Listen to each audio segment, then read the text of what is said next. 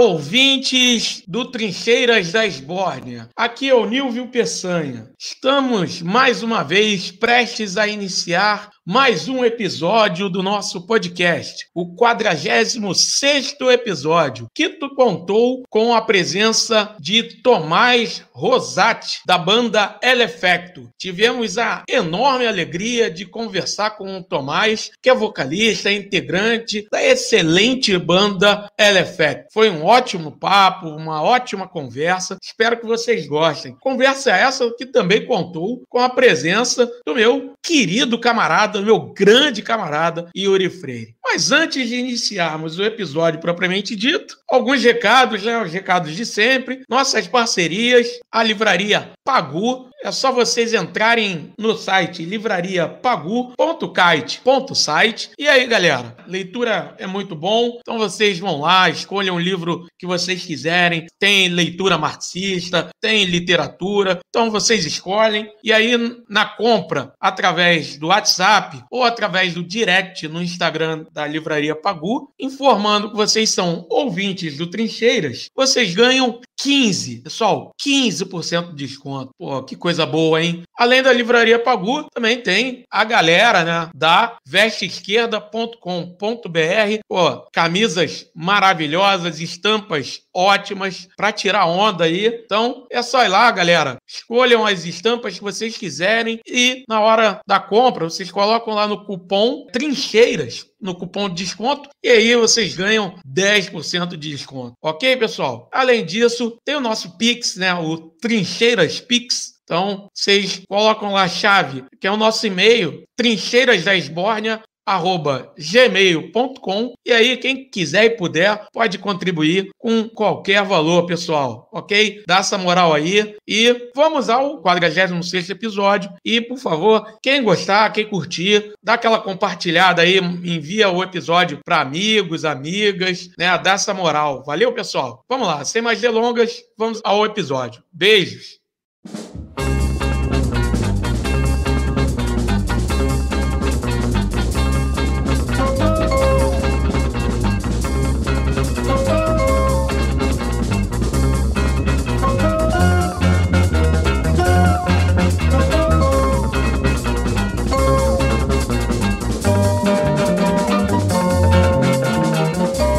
Olá, meninos e meninas, sejam muito bem-vindos e bem-vindas ao 46 episódio do Trincheiras da Esbórnia. E comigo está a estilosa presença de Yuri Freire. Salve Nilvola, bom dia, boa tarde, boa noite a todos os que nos escutam nesse exato instante. Sempre uma alegria estar aqui gravando contigo. E é isso, né? Mais um episódio aí que eu tenho certeza que será bastante prazeroso para todos nós. E vamos que vamos. É isso, com certeza será, Yuri. Tempo todo.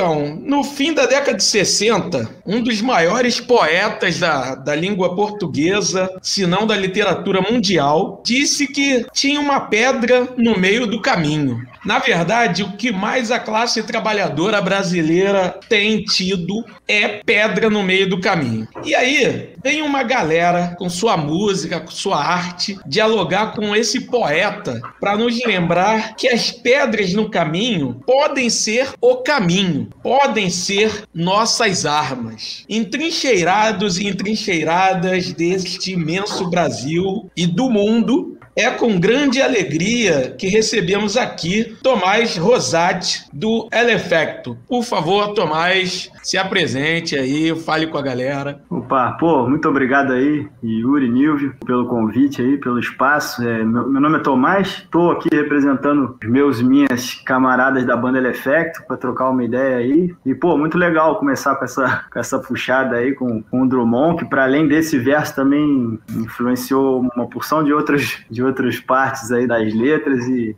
e pô, muito legal esse gancho aí que tu puxou pra gente começar o papo aí. Obrigadão aí pela, pelo espaço, tamo junto. É isso, é isso, que bom. Neuvola inspiradíssimo, hein? Gostei de ver Neuvola. Começou já bicando a porta.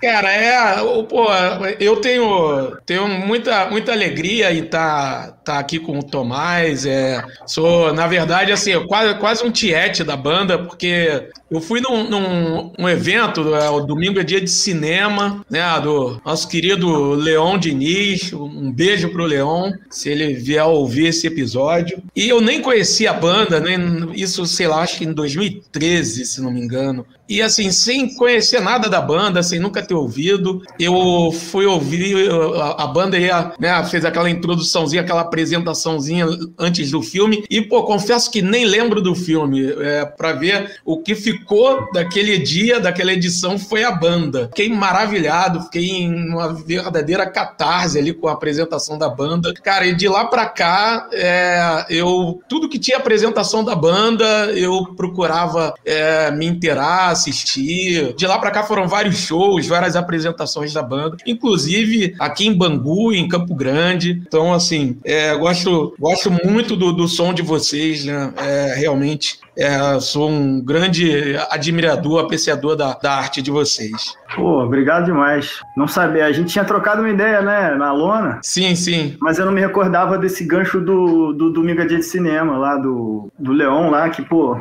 realmente é um, um lance ali muito especial mesmo, porque representa essa possibilidade aí da gente estar tá articulado com as iniciativas que estão cruzando muitas outras coisas, né, cara? É aquela proposta tão bonita mesmo, né, do, do filme, com o debate, às vezes com a música. Tinha até a condição de fazer um material, arrastar a galera Sim. dos pré-vestibulares, é um barato mesmo que que Leão é um grande parceiro, a gente tem maior alegria de ter essa parceria e tenho certeza que logo logo a gente está se articulando de novo aí. Um barato aí, a gente percebendo é isso, né? Que no fundo a gente vai, a gente vai se esbarrando aí, né? Em, ao longo desse tempo, todo mundo que está aí sintonizado com o mesmo tipo de, de interesse, né? Que é a frente da luta política, mais da arte, da, da educação, enfim, os campos onde a gente vai se escorando aí, né? Para tentar construir alguma coisa junto, a gente vai acaba acaba se reencontrando, né? A partir desses desses nozinhos aí, então massa demais. É isso. Então assim, antes de passar para o meu camarada Yuri, queria que, falar, que você falasse um pouco sobre, né, sobre a história da banda, sobre a trajetória de vocês. Bom, o, o L Effect é uma banda que tá, tá esse próximo ano, 2022, a gente cumpre 20 anos, né? Completar 20 anos. Então estamos aí há um tempo nessa caminhada e, e, a verdade é que desde o início ela vem é um, é um aprofundamento de um mesmo projeto mesmo, que é inquietação política e inquietação estética, tentado combinar isso, né? Uma música que esteja ali pensando mesmo arte, música e, e emoção ali como uma ferramenta de luta mesmo, né? Tentando articular essas coisas. E de, de uns anos para cá, a partir desse início, já com essa pegada, é, os desdobramentos mais legais foram começando a conseguir se articular em interações mesmo com, com movimentos, né, com iniciativas como essa do Leão que você citou, que, é uma busca para a gente estar tá junto, né, participando junto de outras iniciativas que entendam também a arte e a, e a, e a vida dessa, dessa forma. Né. Então, a gente é uma banda de rock, mas com muita pretensão de mistura de ritmos e de gêneros de, de estudo mesmo de linguagens variadas, né? Muito enraizada na música brasileira, mas com a pretensão também de, de beber de tudo quanto é fonte, para tentar criar aí umas músicas que tenham essa pretensão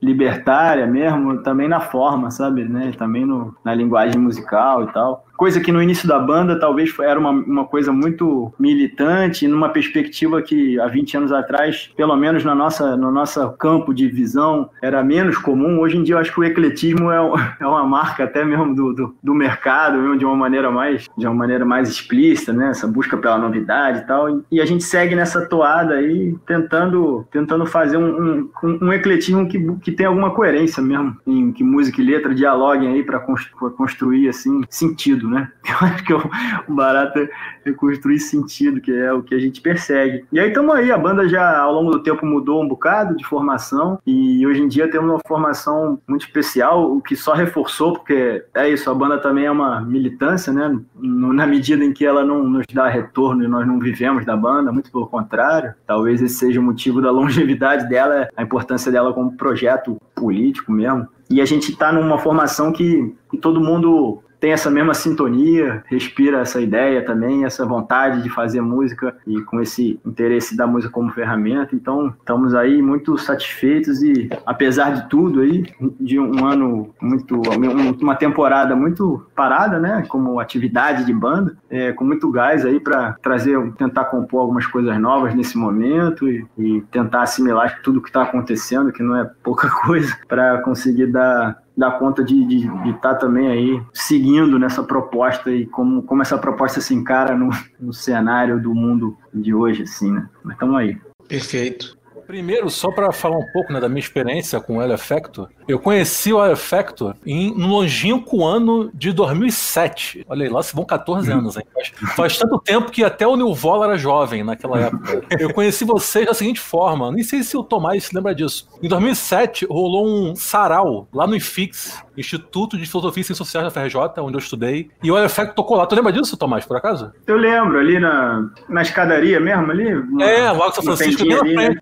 Entendi. Mas, é. Se não me engano, tava chovendo até no dia. Não, é, acho que sim. Eles tocaram embaixo de uma tendinha, tendinha. Se não me engano, foi um evento de encerramento do semestre, então foi no meio do ano, tava meio frio e tal, tempo chuvoso, etc. Aí o, o Effecto entrou e eu fiquei muito impactado com o vigor da banda, né? Porque é uma banda que, que eu vi que mesclava com muita competência e originalidade, peso e lirismo. Eu gostei muito até de um termo aí que o Tomás utilizou para falar do som do Effecto, que é essa coisa da inquietação. Acho que é isso mesmo, é uma banda que consegue transpor, transmitir através das letras e dos arranjos esse sentimento de, de inquietação com o mundo e com as injustiças e com toda esse tipo de todo tipo de merda, de desgraça que a gente vive, principalmente de uns tempos para cá. Enfim, passados esses 14 anos, né, desde que eu tive esse contato inicial com a banda, eu queria saber de você, ô Tomás, se você já parou para pensar ou refletir o que significa ser né, um músico, um artista independente em meio a essa catástrofe que virou o mundo e principalmente, especialmente o Brasil de uns tempos para cá. É o mundo aí com a pandemia, todo mundo sabe, o Brasil aí com esse lixo que nos governa. Você já parou para pensar nisso? Ou você acha que será necessário um certo distanciamento histórico até que essa ficha finalmente caia?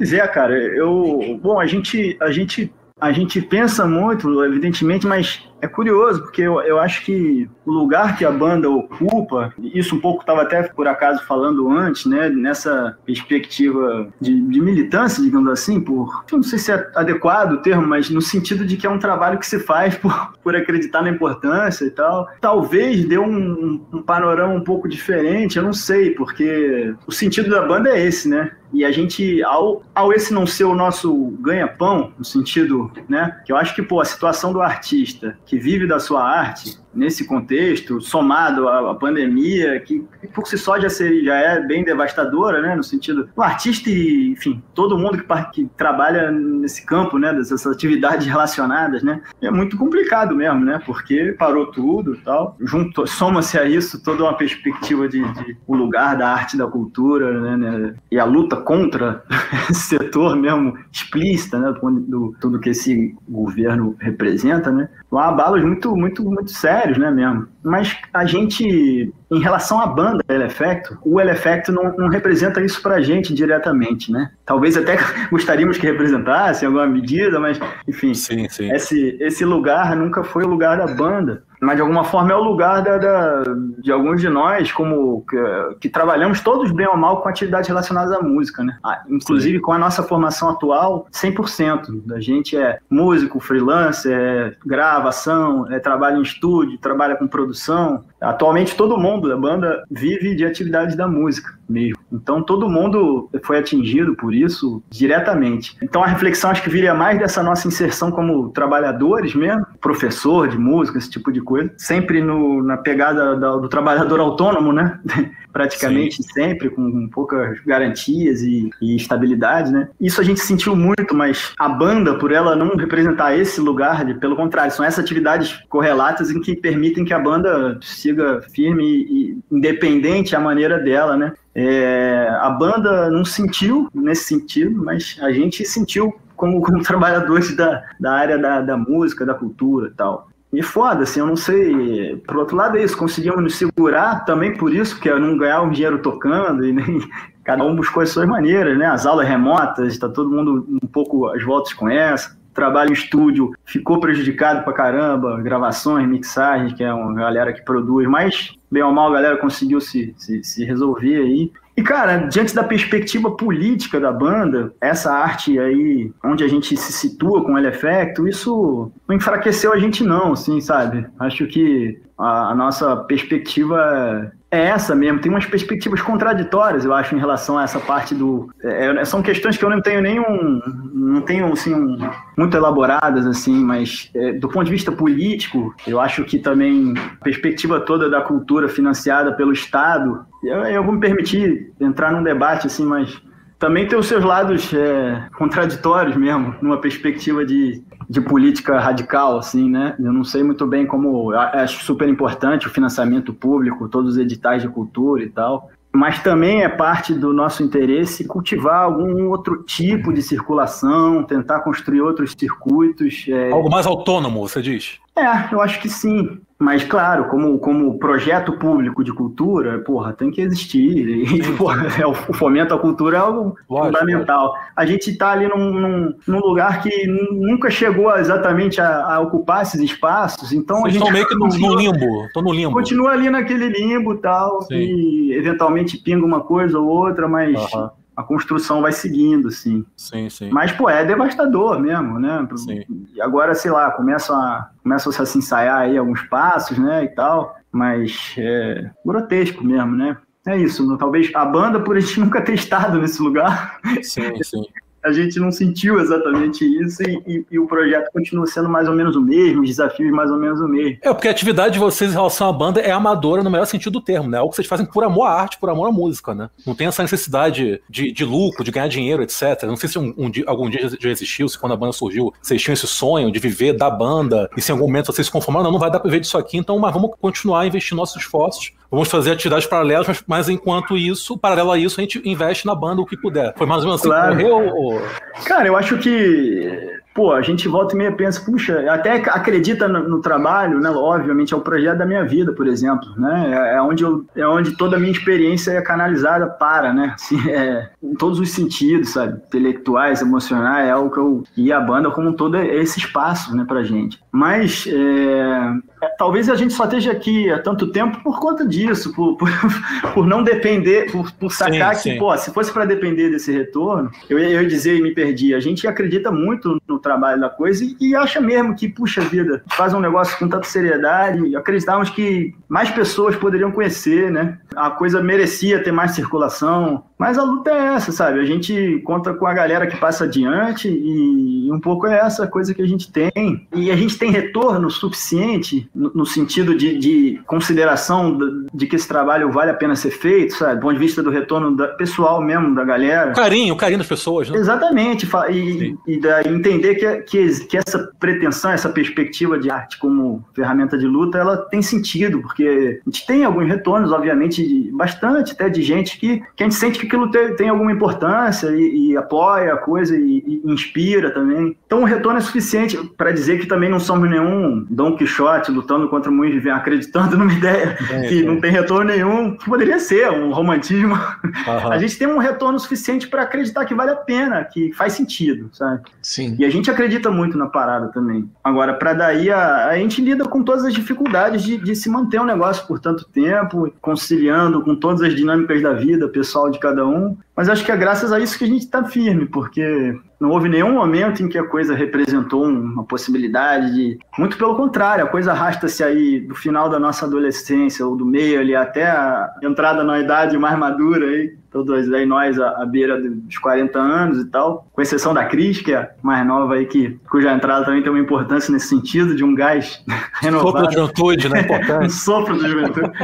Mas, pô, é isso. É, foi, não é fácil atravessar todas essas coisas, né? Continuar garantindo espaço para coisa. São escolhas que a gente vai fazendo, né? Condições que a gente tem também, de, porra, algumas condições mesmo de, de trabalhos que permitem essa. E são escolhas, né? Permitem essa flexibilidade para o projeto também, porra, não ser tão marginal né? na, na, vida de cada um para poder ser tocado como ele merece. Mas, mas sim, isso aí é, é, é, a margem do possível, assim, sim, ou sim. do impossível para o negócio continuar ainda. Tem que ter um capricho ali, né? Não é porque é algo que né, não vai render lucros que não, você não, não, pode deixar de injetar empenho e seriedade naquilo, como eu sei que vocês injetam. Mas é interessante essa contradição, e realmente, porque talvez se, se vocês tivessem aquela vibe, né, de tipo, caramba, temos que viver da música da nossa banda, pode ser que muito provavelmente a banda já teria sido extinta, ou então já teria outra formação, algo totalmente diferente, né? Por outro lado, né, pelo fato de vocês não terem, não se sentirem na obrigação de viver da banda, isso alivia, né? Você não sente aquela pressão, tipo, caramba, temos que fazer dinheiro aqui, temos que fazer turnê, temos que vender álbum, temos que ter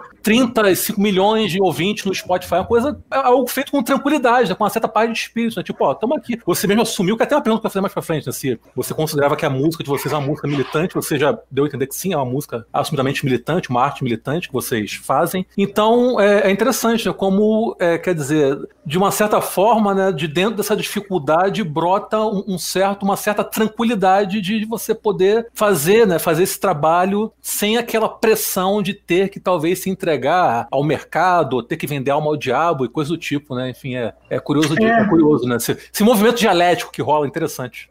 É, acho que sim, cara. E, e, isso que você colocou também, acho que é um, é um, outro ingrediente da coisa, né? Um certo cuidado, uma certa dificuldade ao mesmo tempo e um certo desprezo pela forma da mercadoria mesmo, que é que, é, que envolve ser a arte, né? Assim, e, e, um cuidado no sentido de que, porra, justamente o, o nosso o nosso o nosso conteúdo, o nosso objeto é é a questão política, né? Então a gente, a gente tem pensado muito nessa dificuldade de essa não ser a nossa moeda exatamente, não capitalizar com, esse, com essas questões. É uma outra linha tênue que eu acho que, o, que acaba vindo junto com quando a gente, com essa perspectiva, a gente vai tendo um acúmulo ali de rigor também em relação aos cuidados Sim. de você manejar sabe, um, as imagens da luta, não sei o que lá, e como isso, esse, essa tensão entre, entre arte como mercadoria e arte combativa e como, como concatenar isso. Em paralelo tem toda a nossa parte, de, não é só também, não são só escolhas, são essas, essas escolhas políticas são verdadeiras, assim. Também por a gente não pretender ganhar a vida disso, então tem essa possibilidade de ganhar a vida de outra forma, para isso. É sempre uma tensão dialética, como você colocou, né? Mas, por outro lado, tem certa dificuldade nossa mesmo com esse mundo da, da produção, o mundo da produção de conteúdo, o mundo que é basicamente o mundo da circulação da banda independente, que são as redes sociais, e essa mescla que tem entre o funcionamento das ferramentas girarem to todos em torno de você, um pouco se colocar ali enquanto vida pessoal e esse, com esses limites entre o público e o privado e, e, essa, esse lugar que, que o artista ou qualquer outra profissão cada vez mais tem que ter, né? Sei lá, o professor tem, tem que ser, tem que ali alimentar as redes e, e ao alimentar as redes, alimentar na, rede, na, na formato em que aquilo pede engajamento, que é que é toda uma perspectiva que a gente é um pouco avesso também, assim, e, e é sempre uma tensão né?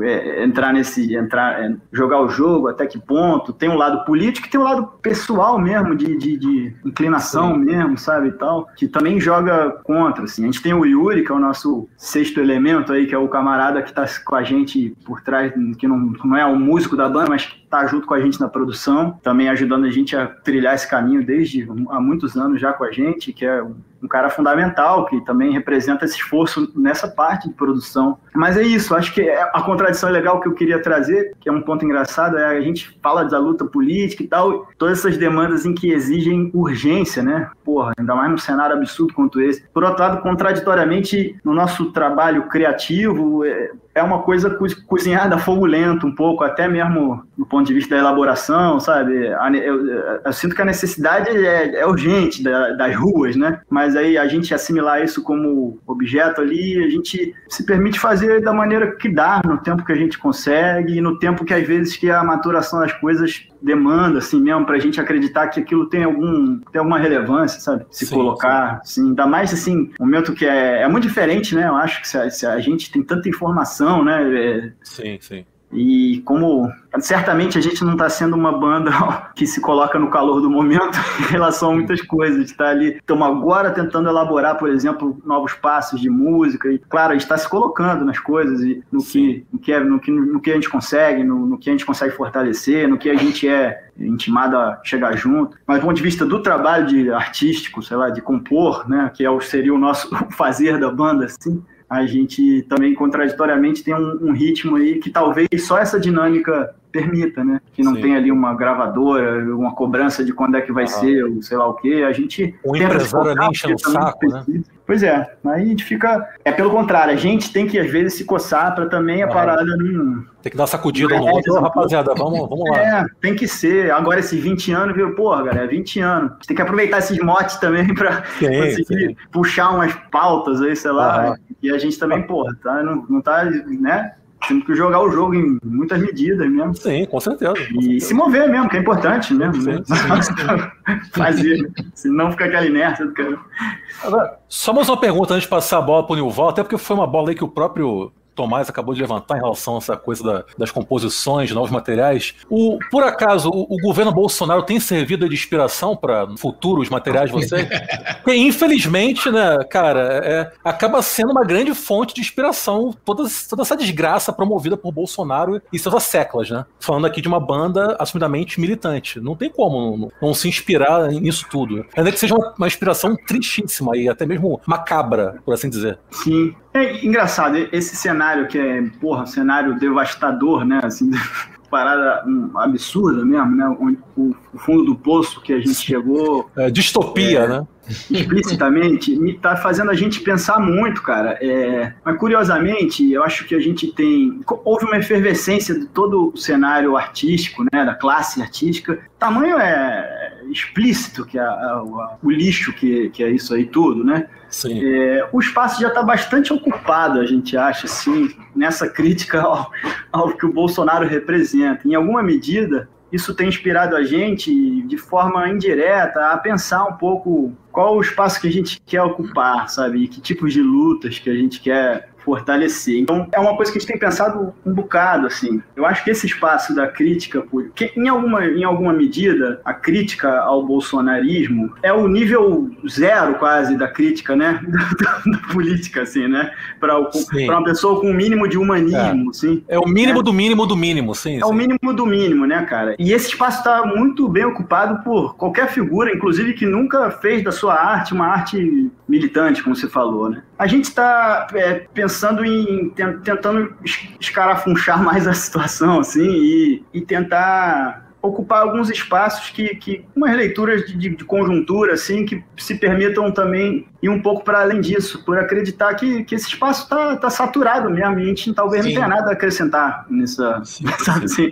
Isso que eu acho que é aquela contradição entre a urgência de se colocar, que eu acho Aham. fundamental, porra, tem que tirar, tem que ocupar as ruas e tirar o Bolsonaro e, e greve geral, é porra toda pra ontem, né? Com certeza. Agora, do ponto de vista desse lugar, enquanto a arte que a gente quer fazer, a gente acha que a gente pretende ocupar um outro espaço, talvez, porque em alguma medida a gente pode estar muito enganado nesse diagnóstico, mas é chutar cachorro morto na medida da crítica social, assim. Aham. E, e aí essas figuras são coisas. Aí me permito colocar os, os devaneios que a gente tem, tem tido. Essas figuras da, da distopia, do pesadelo, da, as imagens da, da democracia e tal. Eu, particularmente, tenho me inspirado muito num- num- nesse lugar que, que também nega um pouco essas como as figuras mobilizadoras, ou, ou pelo menos entende elas como, como um aprofundamento de uma coisa que já é a realidade de vida de- da maioria dos setores populares há muito tempo, né? Que, essa, que esse fascismo é um dado do Estado brasileiro, né? Assim, desde a sua fundação, sei lá, né? Nesse sentido, eu acho que a gente está interessado em ler isso como, como um acirramento mesmo, é, sem, é a pior coisa que aconteceu pra gente, na nossa, porra, ainda mais no nossa, nosso tempo de vida, né? Na nossa geração. Mas a gente tá, tá querendo, pretendendo construir essa, essa crítica agora, é, entendendo isso sem cair naquele passado que antes estava bom, né? E vamos resgatar o que tinha antes, no sentido de avançar Sim, além sim. disso, assim, né? Um pouco. Sim, Acho sim. que é para aí que a gente está tentando é, elaborar alguma coisa e batendo cabeça para como construir isso sem cair também num relativismo de que de, de passar de, de, de, ah isso não é tão diferente assim não é, é seríssimo é diferente é, é mais agudo do que nunca foi é mais generalizado né o que, que a gente quer botar no lugar disso que eu acho que é a, é a diferença eu acho assim eu, esse lugar que a gente quer quer radicalizar na nossa elaboração mais do que voltar a 10 anos atrás sei lá sabe? Maravilha, vai, Val. aí, né, na, na, na, em como a gente está se posicionando, os setores sim, à esquerda sim. também, quais são as alternativas, o processo eleitoral e tudo isso. Isso é um pouco pessoal e a gente está debatendo coletivamente agora. Não, imagino, lógico, lógico. Amarrar essas coisas, né? Sim, sim. Claro, muito bom.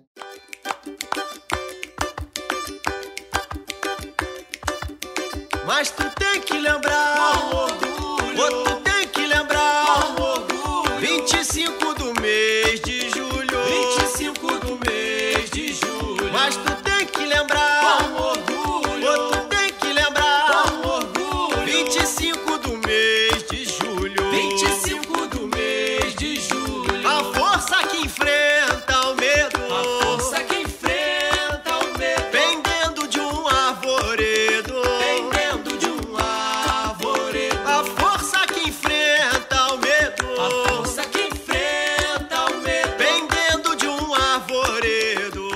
Eu queria voltar um pouquinho agora num, em algo que você falou ali na, na sua no início quando, quando você estava falando sobre, sobre a trajetória da banda é sobre a questão da, da mistura de gêneros de estilos né? Que isso é, é, é notório no som de vocês como você mesmo disse vocês são uma banda de rock mas que tem essa, essa mistura de gêneros e essa mistura ela já está é, tá presente desde o primeiro álbum né? Que é o como qualquer outra coisa. É você mesmo disse isso né? Está presente desde o início é, só que assim, é, dá para ver também que, que isso se intensifica, principalmente nos álbuns mais recentes, né? É, no, no, Pedras e Sonhos e no Memória de Fogo, né? É, Memórias do Fogo. É, eu queria que você falasse um pouco sobre isso, é, essa essa, essa questão da, da, da, linguagem que vocês estão, estão tentando diversificar, é, essa evolução, do,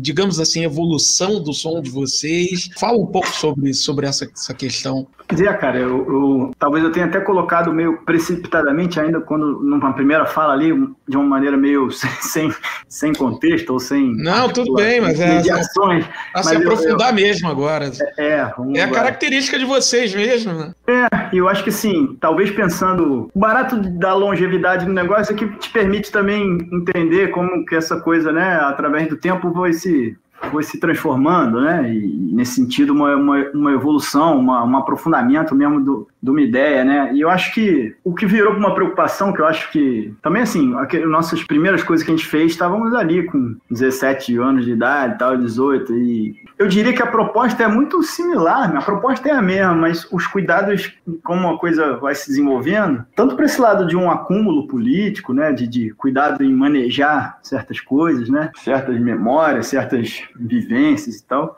E, e, nessa parte estética mesmo, de elaboração, né? Eu acho que no início a gente tinha uma coisa muito muito interessada, assim, a, gente tinha outras bandas, né? Se conhecia de outras bandas e, e, e sempre queria... O LFX surgiu como um espaço onde a gente podia botar todos aqueles gêneros, elementos em que não tinham espaço nas outras bandas, que eram um pouco mais fechadas, assim, de estilo. Principalmente essa coisa que o Yuri colocou também lá no início do peso e do lirismo, sabe? A gente tinha uma banda mais lírica, mas não cabia um porradão que a gente gostava e, e vice-versa, e, e, queria botar um samba, queria botar um funk, era uma, uma, um, frenesi de querer botar muita coisa para dentro, pelo interesse musical que a gente tinha e também por um interesse político, sabe? De, de naquele momento juvenil, uma coisa meio questionamento das coisas das, do gosto tá associado às tribos e, e muitas vezes também pontuado pelas questões de, de classe. Então, a galera do não ouvia a música, não ouvia o funk, não ouvia o pagode, a gente queria botar tudo para dentro ali, ao ponto de chegar e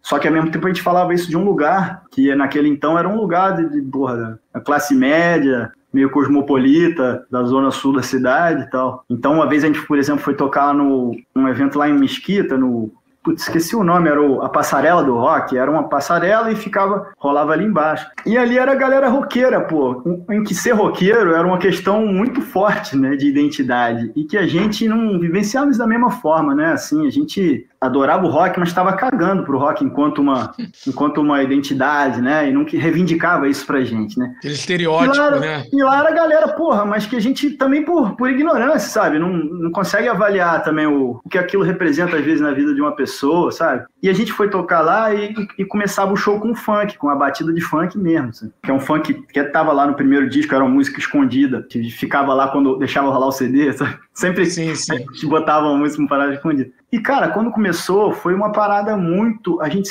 a gente nunca imaginou isso. A galera ficou muito. Foi muito violento para as pessoas. A galera começou a vaiar a gente e jogar coisa na gente. E aquilo, aquilo mobilizou a gente, era o que a gente queria de alguma forma, mas anos depois mas a, gente, entende, sabe? Que aquilo ali é assim, ó, porradaria de roqueiro contra funkeiro. É, Você- sabe, assim, uma- Vocês uma viveram coisa seu gente- dia de Carlinhos Brown no Rock in Rio, né? Exatamente, exatamente. Vamos Tomás lá, nada me atinge, mesquita. né? Exatamente. Não, e é um barato, porque dali, depois disso, rolou uma depuração, né? E quem ficou ali depois ficou amarradaço, né? É, isso é legal, isso é legal. Era generalizado, não foi todo Sim, mundo, sim. mas assim, o cara do evento cortou a música, queria acabar o, acabar o Caralho. show. Até hoje a gente esbarra, gente, porra, eu tava lá na Passaia Mesquita. Ai, mano, eu fiz, Então foi uma história. parada muito legal, muito marcante. Mas fez a gente avaliar até isso, que a gente, porra, do nosso lugar não conseguia sacar também o a, o- a gente vinha de um lugar que você era só assim, ah, nada a ver isso. Mas assim, ali era, era vida, era, era identidade, era porrada às vezes, né? Era, era treta de, de, de porradaria. Enfim, isso para dizer que era uma questão muito forte ali pra gente e continua sendo, sabe? O questionamento eu acho, eu acho super importante. Eu acho que foi um barato ali e a galera depois foi se permitindo ouvir, foi achando curioso. E, claro, outros já tinham ouvido. Não, não tô nem querendo marcar uma diferença regional, assim, que Sim, sim, sim. e era uma coisa de vivência, cara, diferente. Que a gente ali veio, no, tava numa outra vivência meio que não tinha essa perspectiva. Ao longo do tempo a gente foi, a gente manteve isso, mas o cuidado foi sendo, tinha uma coisa de som que muitas vezes era apreciado por, porra, mó doideira, sabe? Assim, e, e isso foi uma coisa que a gente nunca gostou, sabe? Do ecletismo via doideira, uma mescla Aleatória, né? aleatória, né? Que, e dentro da nossa, nossa leitura política das coisas, né? Foi entendendo isso como uma tendência pós-moderna, né? Da, da mistura aleatória que se foda. Sim, sim. Cada vez mais a gente foi tentando manter mesmo, esse mesmo impulso, que eu acho que é o mesmo, cara, da mistura, do questionamento do, da distinção entre o que é considerado né, musical ou não, ou válido, ou melhor, ou mais. Porque, de fato, na linguagem musical, porra, a beleza e a emoção tá em tudo quanto é gênero, né, porra? E, a gente quer botar isso pra dentro. Mas como fazer isso foi, é, foi esse processo de amadurecimento, sei lá, de, de, no sentido de acúmulo, né? Então a gente foi começando a entender que botar isso era a importância de que se- esses elementos estivessem conectados com a totalidade da música ali, construíssem um, sentido eh, de cada música. Então a referência musical começou a ficar mais amarrada com a referência da letra. E eu acho que esse começou a ser o grande mote da nossa costura das paradas, né? E o ponto de virada disso foi esse show de Mesquita, você acha? Cara, eu acho que não, porque, quer dizer, foi marcante nesse sentido de. de na- mas naquele momento era uma coisa, era uma intenção, foi legal. A gente se valorizou aquilo porque, assim, a própria galera, aquilo mo- incomodou, né? E naquele momento Sim. a nossa perspectiva do incômodo era, era, era isso que a gente, que a gente achava legal também, dar, um, Entendi. dar uma incomodada, né? Depois, eu pensando muito tempo depois, comecei a, a- a ver essas coisas que são interessantes, que também tem a ver com o nosso lugar, com o nosso lugar, com a nossa vivência, com um lugar em que não era, era só assim, né? Não gosto de funk, mas não era assim, não era um lugar de, de em que isso significava uma, sabe, assim, e Sim, isso é sim. legal, a gente perceber que também esse privilégio que você tem e que às vezes num lugar de classe tem, né, de poder manipular todos os, todas as culturas estão ali para usar como eu quiser e o barato não é assim não, sacou? é? Pode ser assim, tem que ser muito cuidadoso, porque as paradas são vivência das pessoas, é cultura, é, sabe? E a gente que sempre teve interesse por música, música popular, música é, do mundo inteiro, começou a talvez a, partir dali, não exatamente com essa velocidade, mas aquilo fica, né? E junto com aquilo que a gente vai observando, começou a, a ter que ter mais cuidado para justificar essa manipulação irrestrita de tudo que é, sabe? Tudo que é tradição, porque as porradas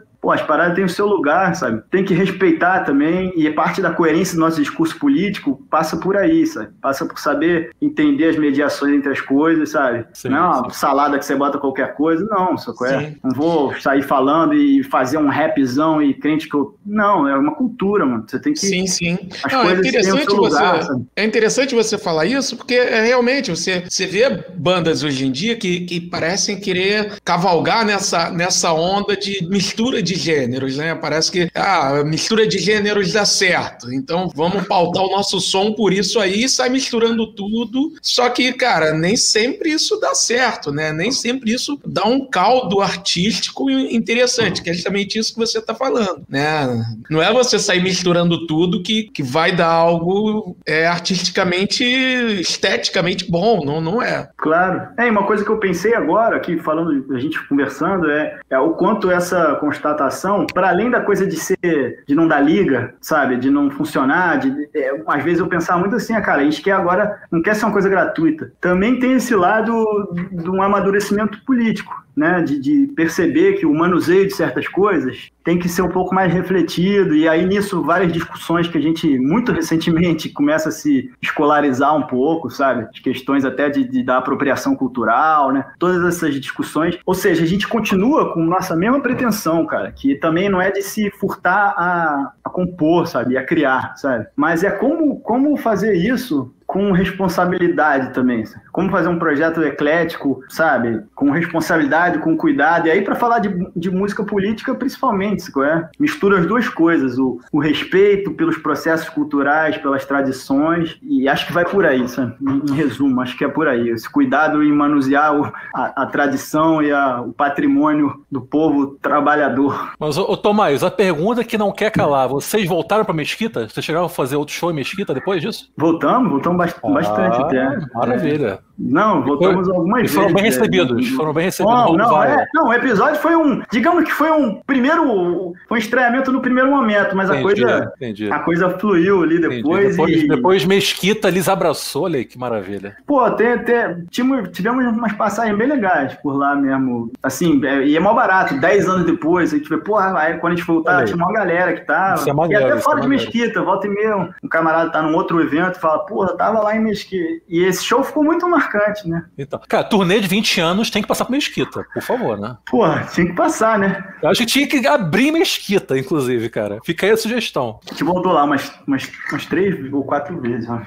Show de bola, show de bola. Mas é legal, porque querendo ou não, vocês conseguiram é, romper com esse circuito, o circuito do centro Zona Sul, né? Vocês tocaram aqui na Zona Oeste, já foi em show de vocês aqui na Lona de Bangu, por exemplo. Né? Vocês não ficaram é, presos ali, né? A classe média carioca ali, a Zona Sul, né? Aquele lugar ali, de, qual aquele lugar ali na, em Laranjeiras? A... Aquela praça ali, pessoal. São Salvador. São Salvador, exato. Vocês conseguiram romper aí com o circuito da São Salvador e adjacências. Né? É, pô, a gente tem circulado bastante, assim, e sempre circulou, e sempre tem isso como motivação mesmo, e corre atrás de fazer isso e tal com certeza. E você já tocaram em outros estados, né? Já, tocamos bastante. Muito em São Paulo, muito em Minas, no sul do país, Brasília, Goiás, Nordeste, é, Natal, Recife. Pô, maneiro, maneiro. João Pessoa, mas tem um lugar. O, Nordeste é uma região que, porra, que a gente gostaria de ir mais, mas a gente fica refém disso, é dificuldade mesmo de ir mesmo, de grana, de conseguir. A logística, cara. né? É, a gente sente que tem, pô, a gente sabe que tem um, um, um, público lá, sabe, sabe que o nosso som tem muita referência também, mas a gente, porra, teve lá poucas vezes, cara. Fomos uma vez para cada um desses lugares, nunca fomos a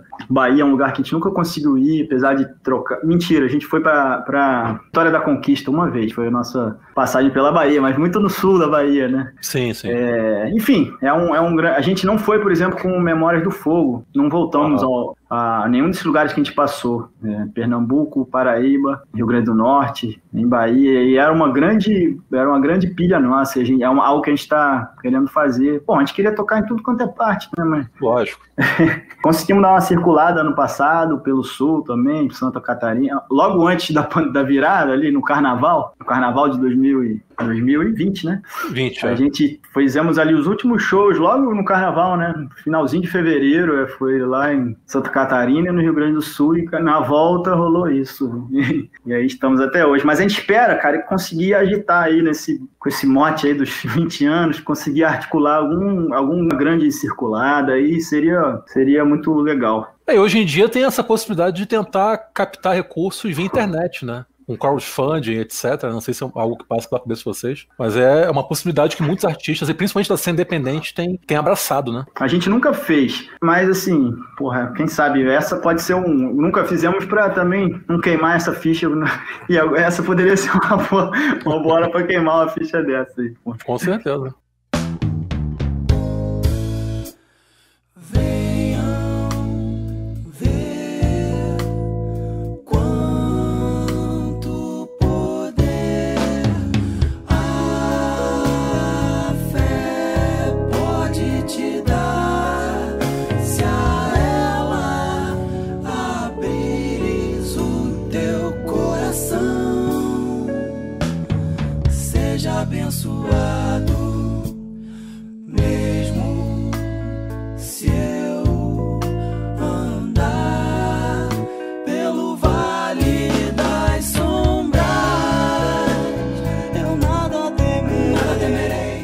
Cara, então, eu queria que você falasse um pouco do, do Pedras e Sonhos, é, porque eu acho que assim, o Pedras e Sonhos, apesar dele ter mais de 10 anos, tem 11 anos, né? É 2012, né? Não, tem quase. 9 anos. Minha matemática tá foda, né? 9 anos. Eu sou língua portuguesa, é foda. E aí, principalmente porque, assim, tem, por exemplo, duas músicas que você olha assim, são bem atuais quando você olha para os dias de hoje, né? São Adeus, Adeus e a caça que se apaixonou pelo caçador. A caça que se apaixonou, apaixonou pelo caçador é mais antiga ainda, que é do primeiro álbum, né?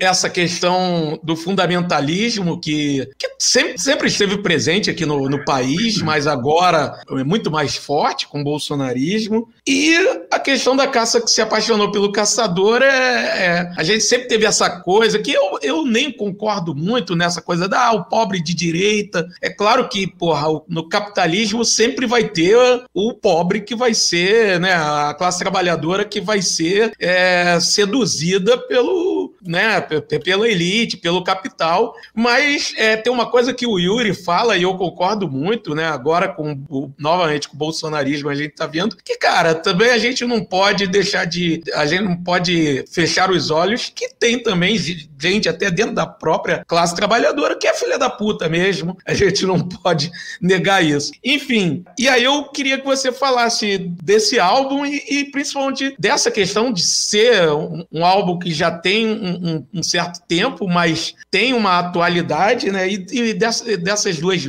músicas, dessas duas letras. Ah, massa. É, cara, esse, esse disco foi, foi um marco mesmo pra gente, né? De, de quando a gente percebeu que a coisa começou a circular um pouquinho mais, né? Um negócio é, sem precedente pra gente. E, e também quando a gente começou a ter retorno interlocução com, com movimentos políticos de maneira mais concreta, sabe? Começar a sacar que a música estava chegando e estava fazendo sentido e retorno e, e, foi um grande de grande importância para gente. Acho que muito motivado pela a grande circulação que teve lá a música do Encontro de Lampião com Ike Batista, né? Que naquele momento tinha um, né, um, um chamariz ali, porque era uma figura ali incontornável, né? Da, da, da ideologia ali do momento, né? E já trazia no título isso, acho que a, a coisa acabou circulando para a gente é a coisa que mais circulou, né? Sem dúvida nenhuma. E isso representou para a gente uma, uma chegada, né? E, e, muita interlocução, assim. Então foi muito, foi, foi especial e é o marco também. A própria música Pedras e Sonhos foi quando a gente começou a ver a coisa circulando um pouquinho. Eu lembro que a gente lançou um videozinho antes do disco ser lançado da música Pedras e Sonhos, que era, era uma outra coisa meio acústica, um vídeo feito por uma galera do Toca Vídeos, que eram uns parceiros aí que faziam vídeos assim, sabe, em casa, a galera tocando de uma maneira meio minimalista ali. E a gente sentiu, puxa, aquilo ali circulou mais do que a gente estava acostumado. Depois veio a música do, do Lampião e, e, e deu um, um mini boomzinho dentro das nossas humildes possibilidades. Então representou isso, sabe? Essa abertura, a ponto de, porra, também ali no, nos movimentos de 2013 a gente receber muito retorno, sabe? E ver as músicas ali de alguma forma também, também fazendo parte, né, para os poucos, para o pequeno círculo que conhece, mas aquilo ali reverberando de uma maneira que para a gente foi muito especial. Assim. Inclusive foi uma grande, a gente, uma grande dificuldade para a gente fazer o próximo disco, sabe? Tinha assim, puxa, a gente acha que, que as coisas que a gente conseguiu acertar umas coisas ali, as músicas saíram, sabe? Saíram, deram certo ali no sentido de que vingaram assim para como discurso, como construção e, e, é, virou um fantasma pra gente, assim, que pra gente fazer o Memória do Fogo, a gente ficou, será que a gente vai conseguir fazer as músicas? E, e por sorte também rolou e, e, funcionou e agora a bola da vez é tentar fazer outra nessa então conseguir manter certa relevância, algo que seja mais digno de ser falado do que permanecer em silêncio, né? Mas cara, falando das músicas, pois é, cara, essas duas músicas, né? Talvez essa análise que a gente tinha falado antes, né, de, de da novidade que esse cenário coloca, mas que em alguma medida é a exacerbação de algo que já estava dado na sociedade, né? Continuidades também do, do fascismo que sempre teve lá, que também nunca conseguiu ser, ser escorraçado como deveria, né? E, e tal de fato, elas falam muito, né? Pensando so, sobre agora, assim, né? Engraçado, o Adeus Adeus é uma música que era muito importante pra gente. Eu, eu gosto muito dela, assim, a gente tocava com muito prazer, assim, sabe? Mas ela também foi uma música que, dentro dessa, um pouco dessa, desse acúmulo, dessa discussão que a gente estava falando antes, também nos causava algum mal-estar em algum lugar, sabe? E foi contraditório pra gente. Porque o que era para ser pra gente uma leitura do, lá, do, do, do princípio religioso, sei lá, de maneira geral, assim, ou o princípio de delegar a outras esferas algo que nos cabe, tentar resolver coletivamente aqui nessa terra, aqui nesse mundo, começou a ser lido, dependendo do círculo onde estava, numa chave que é a chave de reforçar um pouco até o preconceito de classe, assim, pelas atribuições que tem da ignorância popular, sabe? Esse tipo de coisa, assim. Isso pra gente começou a ser meio incômodo, assim, a ponto da gente segurar um pouco essa música, sabe?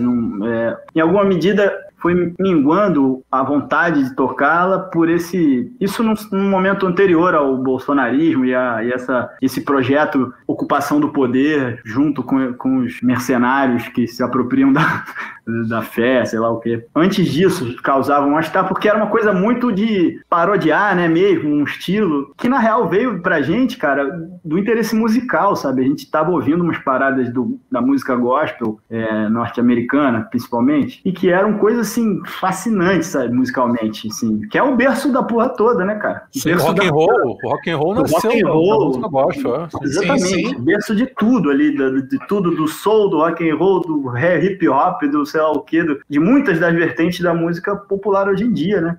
Então, cara, aquilo ali tem uma força, né, cara? Que é a força. E feita por negros, né? Exatamente, e dá origem. É, e dá origem da música, cara. É sim, ritual sim. a origem, né? Então aquilo é um negócio sagrado, assim, pra cacete. E, cara, era, era até um disco específico, se vocês quiserem ouvir uma vez, era The Clark Sisters que é um disco assim ao vivo, que é um negócio de, de arrebatador de se ouvir. Gente falou, cara, e aí? A gente ama essa música. A gente tem que tocar essa porra, mas claro, a gente. Vamos O que, que a gente vai fazer para tocar essa música? Vamos fazer uma música que, que se aproprie, e aí a coisa é sempre perigosa, né? se aproprie dessa energia, dessa força, dessa eloquência, dessa capacidade de convocação e de, né, de mexer com a gente que, que esse discurso tem, e botar a serviço do discurso que a gente acha interessante, que passe ali, inclusive, pela questão da espiritualidade, sei lá, né, de, de falar sobre esse universo, mas o nosso conteúdo é o contrário dele. Então.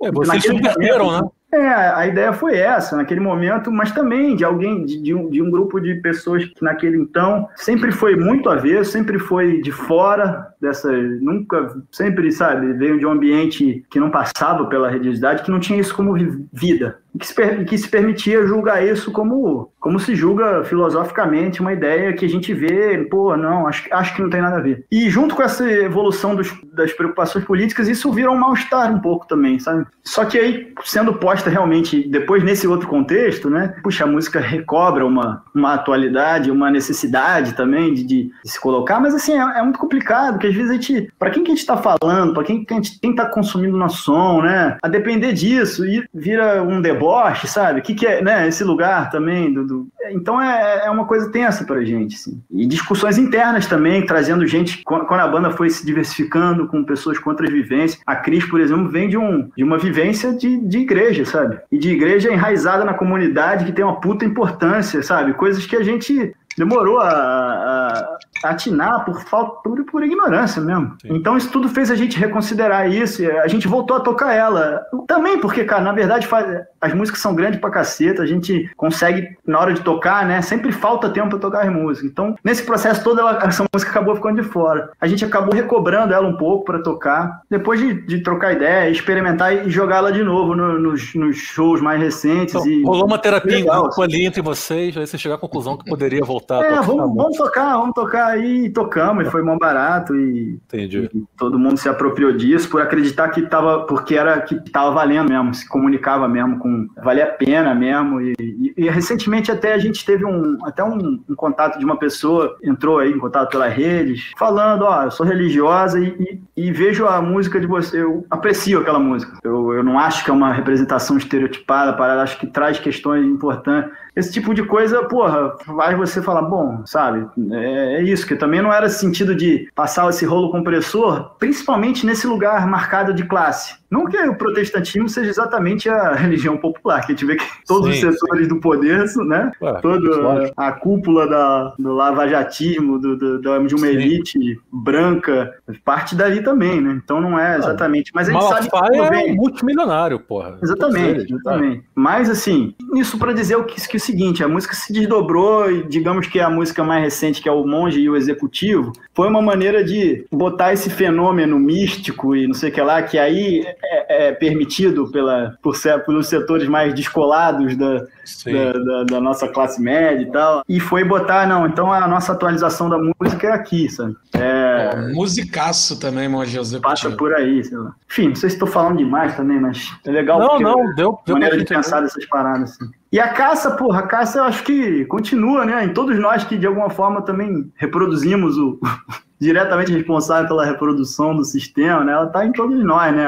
A, paixão pelo, pelo caçador, né? E, enfim, pela, pela, é, é, o nosso dilema mesmo, né? Eu acho que, porra, e, e de fato, nessa eleição de um Bolsonaro, um cara que só vai. A, a, a ilusão de um, de, um, de um trabalhador que vota no Bolsonaro, né? E o cara que só vai exterminar os seus direitos e o seu. É, mas que o cara conseguiu surfar, né? Conseguiu surfar, inclusive, numa onda, né? Antissistema, uma onda que conseguiu surfar até numa radicalidade que era para ser nossa, do nosso campo, né? E enquanto a gente, de alguma forma, esse diagnóstico que muita gente tem feito, né? Enquanto a direita, a esquerda passou a ser quase que a única defensora das instituições republicanas que eram as que a gente deveria ah, incendiar, sim. né? E a gente está defendendo tudo, os órgãos, a STF, a democracia, o, o legalismo burguês, o Estado, né? E é complicado entrar nessa, né? A gente tá mal nesse sentido, né? Talvez se conecte lá com aquela história, né? De, de caraca, quais as bandeiras que a gente está levantando, para onde a gente está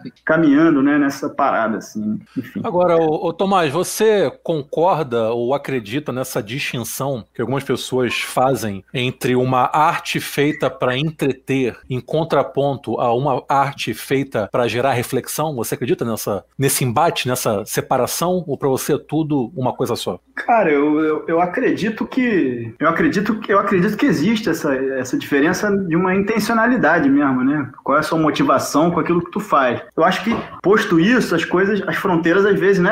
É, não necessariamente uma coisa que não, um artista que não se entenda como militante não produz uma parada que tem mais impacto do, do que um artista que que se entenda como militante, né? Mas eu acho que tem um lance de tentar se entender numa, numa imerso em alguma numa tradição mesmo, né? Eu acho que a gente busca um pouco essa essa filiação, sabe? Não, a gente faz arte política mesmo e, e para tentar fazer isso e de uma maneira mais coerente, a gente busca busca referências de, de daqueles que também se entenderam nesse nessa e os desafios desse campo. Eu acho que acho que existe, cara. Agora tem muitas outras coisas que atravessam, né? A gente tem conversado muito em outras esferas com outros coletivos que a gente faz parte, de arte de luta, de poesia e tal eu faço parte de um coletivo chamado Trunca, que a gente também tem um é, poesia de luta, que é de divulgação e pesquisa de poesia latino-americana. Então, a gente tem, e outro dia a gente estava justo nesse debate, que tem também muitas coisas que atravessam, né? A questão da, dos movimentos identitários e a, e a política que está nisso, e né, a política dos corpos. Eu acho que tem, tem nuance, mas a gente, a gente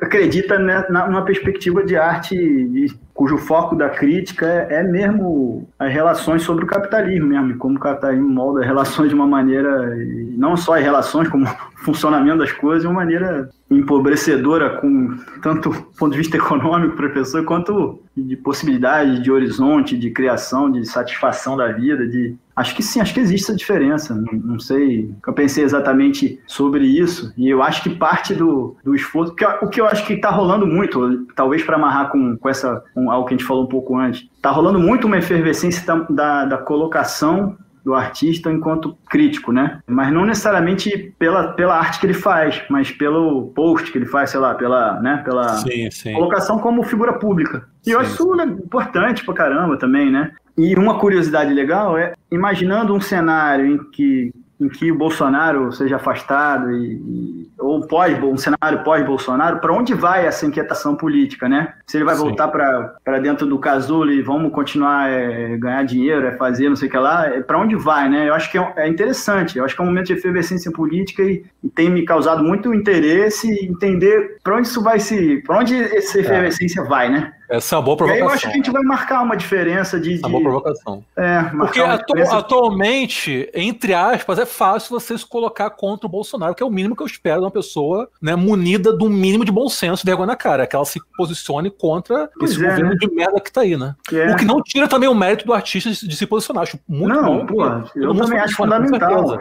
Mas eu Fundamental. concordo mas com a sua é- provocação, eu concordo. Eu acho interessante, sim. Faz sentido. É, e essa fronteira até mesmo que, dependendo. É interessante do ponto de vista da mercadoria que ele vende essa crítica, talvez, né? É, é essa, começa a ser uma cobrança quase do, Ah, da assessoria ah. de imprensa, ó. Faz Não, um post contra o Bolsonaro. Sim, sei lá, sim. né? O, o não, mercado, né, mas- o mercado abocanha tudo, tá tá nem aí. Pois é, e, é, Tá. aí eu não sei. Nesse sentido, eu acho Sim, que sim. é legal, talvez ter essa coisa como um, Sim. como um norte para pensar, putz, e, E aqui, e, aqui, e aqui, sem duvidar da sinceridade de quem tá aí postando nas redes sociais contra o Bolsonaro. Não, não. Fique claro. né? claro, claro, claro. Você acha o que nessa essa pergunta? Não sei se tu tem alguma Da arte. Esse- essa diferenciação é marcada ou Não, eu, eu acho que nada impede a pessoa de rebolar pensando na luta de classes, por exemplo. É porque, Não, na verdade, eu, eu, eu parto do pressuposto também que, tipo, é, a arte, o- enquanto produto, quando ela é lançada, quando ela é produzida, quando ela está feita, ela não pertence mais ao artista, ela passa a pertencer ao mundo. Sim, sim. Essa- esse é o grande Total. X da questão pra mim, saca? Então, muitas vezes, a intencionalidade depositada pelo artista se esvai, é jogada fora, é- é- é- esse produto passa a ser, a ser recheado, a ser coberto de outro tipo de simbologia, de outro tipo de intenção, de outro tipo de interpretação. Esse- essa pra mim é a grande beleza e o grande risco de se fazer arte, entendeu? Eu acho fascinante, na verdade, mas, querendo ou não, é um risco que se corre. Porque muitas vezes o cara pode, estamos falando aqui de música, o cara pode compor uma música com a melhor das intenções de ser, sei lá, um libelo, antissistema, anticapital e não funcionar. Como Claro, o cara claro. pode compor uma música que talvez ele, na sua intencionalidade não exista essa ideia de ser uma música contra o sistema e virar. O cara pode virar o ícone de uma Sim. geração, como já aconteceu aí diversas vezes. O próprio Bob Dylan dizia que ele nunca teve intenção de ser o ícone da geração, o profeta, etc. E, e acabou sendo, né? Quer dizer, o clamor Uhum. popular vai acabar falando mais alto no fim das contas. É o que eu penso. Não sei se fui claro É, também. Eu, eu concordo, eu acho que essa parada é talvez, outra chave para pensar isso, né? Te fala na intencionalidade, mas é isso, tu, tu faz o negócio e ele, e ele é, a gente acredita muito nisso, e inclusive desacredita muito, não teria nem como acreditar muito na ideia de autoria mesmo, porque, porra, Sim, é. Sim, nosso sim. negócio é articulação de coisas que estão dadas e, porra, não, sabe, acredito mais em de- deveres autorais do que direitos autorais. A gente tem que, tinha que pagar por, por tudo que tu usou que, que os trabalhadores anônimos aí criaram, né? E a gente vai lá e assina como que criei uma parada. Isso é a história do mundo, né, pô? É o acúmulo de, Sim, sim. da- da- do engenho humano de criar, né? Sem dúvida. É, essa, essa questão ó, é o a próprio, próprio Matrix, né, cara? É, a, o- a ideia de Matrix o- é usada tanto pela esquerda como pela direita, né? Até é, é aquela a ideia da pílula vermelha, pílula azul é usada de esquerda, direita, centro-direita, todo mundo usa aquela, aquele conceito, né? Não tem um, É. não, não tem um, um dono, né? Não, É, igual e- que- é, e tem coisa que se a questão presta a aí- todas, né? Não, a questão da música Deus a Deus, pô, teve gente religiosa que se sentiu ofendida, teve gente que é religiosa e gostou Sim. da música, concordou com a crítica. Faz parte do E jogo. Teve né? gente que achou, inclusive, que era uma música religiosa. Olha aí. É, gente É às vezes a gente terminava um show, viu? Isso lá no início, porque às vezes ao vivo, né, cara? Porra, a galera. Você não consegue necessariamente ouvir tudo. Aí você ouviu um pedaço, Sim, sim. ouviu umas palavras e foi comprar um negócio. Então, uma vez a gente terminou um show, veio uma pessoa falar, porra, finalmente, eu sempre soube que vocês iam se tornar cristãos, assumir que são cristãos. Uma coisa assim que foi inusitada, assim, mas puxa, né? o ao vivo, ao vivo é muito ruído, né? Com O certeza. disco, a música já é, né? Com essa questão de ficar ali vampirizando certas coisas, corre risco de ser Sim, é um risco que se a corre. virada não ser captada também. Exatamente, é. É. um risco que se corre. Mas eu acho que assim, cara, é, é- eu concordo totalmente, mas eu acho que. Não é isso, o próprio fenômeno do bolsonarismo carrega um pouco isso, né? De pegar, de, de se criar em cima de, de talvez de discursos antissistema, que eram, an- antigamente, eram discursos Sim. próprios aí da esquerda, né, cara? Sem dúvida. Já, é, então tem, tem muito a ver com isso, né? Eu acho que. Mas aí talvez passe por ah, aquilo que a gente constrói, a gente se esforçar, pelo menos, para ter algumas marcas ali que não permitam essa, essa apropriação tão Sim. direta, Tipo, é. pelo menos. Tipo uma marca d'água, né? Se fosse possível botar uma marca Ah, d'água. não, isso aqui não pode. É. é foda. Mas é isso, botou no mundão. É. Com certeza, a beleza é essa.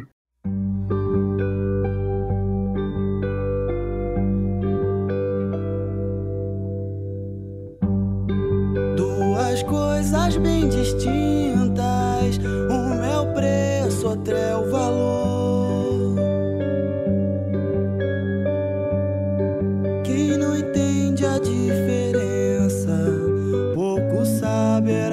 namamu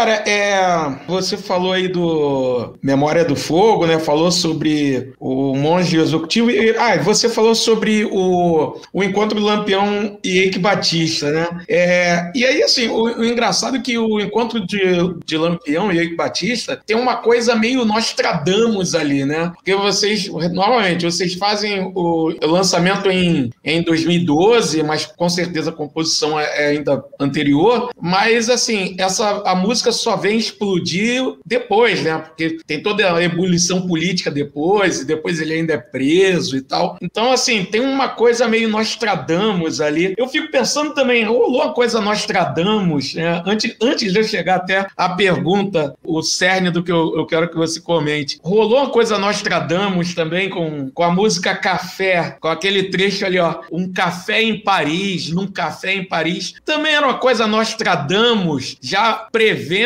a ida de Ciro Gomes a Paris? Já era? Eu você que atira, você- umas, atira umas redes, aí os, os peixes é que pulam na rede. Né? Quem quiser que pegue, né? Então, aproveitando, cara, Monge Executivo, eu acho uma musicaça, você falou. E, cara, Café em Paris, é, quer dizer, um café, é, café cara, eu, é, é um, é um verdadeiro poema, né? É sempre essa discussão, letra de música é poema, não é? E tal. Enfim, mas, cara, é uma letra altamente poética, é um, um puta musicaço. É, eu queria que também que você comentasse um pouco sobre, sobre essa, essa música, que, que é outra música que, que tá muito impregnada da questão da, dessa militância e, e, e como vocês conseguem aliar, que não é uma coisa fácil, né, de aliar a luta política, a militância com uma arte de qualidade, né? Muitas vezes a, a, a luta e a militância acaba se sobrepondo, né? A arte, é, a, gente vê algumas, algumas bandas, alguns artistas que quando erram a mão e aí você acaba vendo é, uma arte panfletária que acaba se sobrepondo à qualidade artística, né? Estética. No caso de vocês, isso, eu não, não vejo isso, né? principalmente no- nos, nos álbuns mais recentes. E nessa música, então, eu acho que é, uma- é- é fenomenal isso. Queria que você falasse um pouco sobre, sobre essa música, essa letra. Pois é, acho que é rapidinho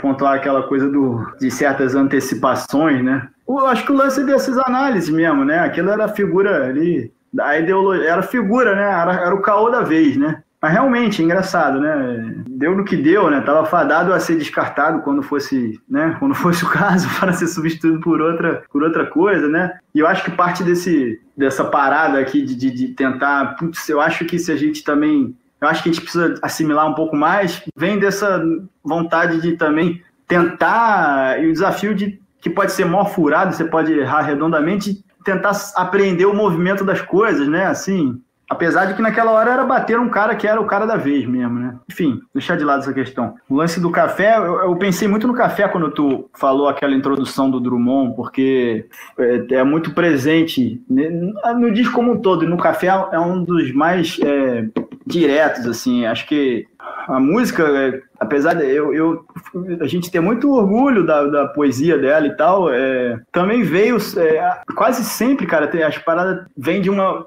de justificar pela letra e pela vontade de fazer um debate político certos interesses musicais, né? Então a gente tava ouvindo uma parada nessas essas, essas coisas que chegam, né? Era, na época pelo Facebook, uns vídeos, pesquisando umas coisas. Então tinha um vídeo sobre um gênero que a gente nunca tinha ouvido falar, que se chamava Roropo, né? Joropo, que é um gênero musical é, lá, Venezuela, Colômbia, que a gente ficou de cara, caralho, porra é essa? E a gente, cara, não, vamos tentar fazer uma música sobre isso. Aí era até um gênero que de, de gênero popular mesmo, né? Que na... Só que já com uma, uma evolução super, uns caras virtuosos pra caramba, assim, uma doideira o som, vale muito conhecer. Era até um, era até um quarteto que depois eu vi, que eu nem tenho vivência nisso. Os caras estavam tocando a música do Dream Theater, é, e eu nem sabia, só que tocando isso, uma harpa, um outro cara com umas violas lá. Que doideira, maraca. cara. É um grupo chamado Compasses. Bota lá o Dream Theater, Dream Theater venezuelano. E eu nem sabia, pra mim era uma música uhum. meio ali. Funcionou muito, sabe? Uma pegada ali, meio com toda a tradição que os caras punham ali. Sim, e falou, cara, que, que parada sensacional. Ah, vamos tentar fazer uma música a partir disso. E, e no canto,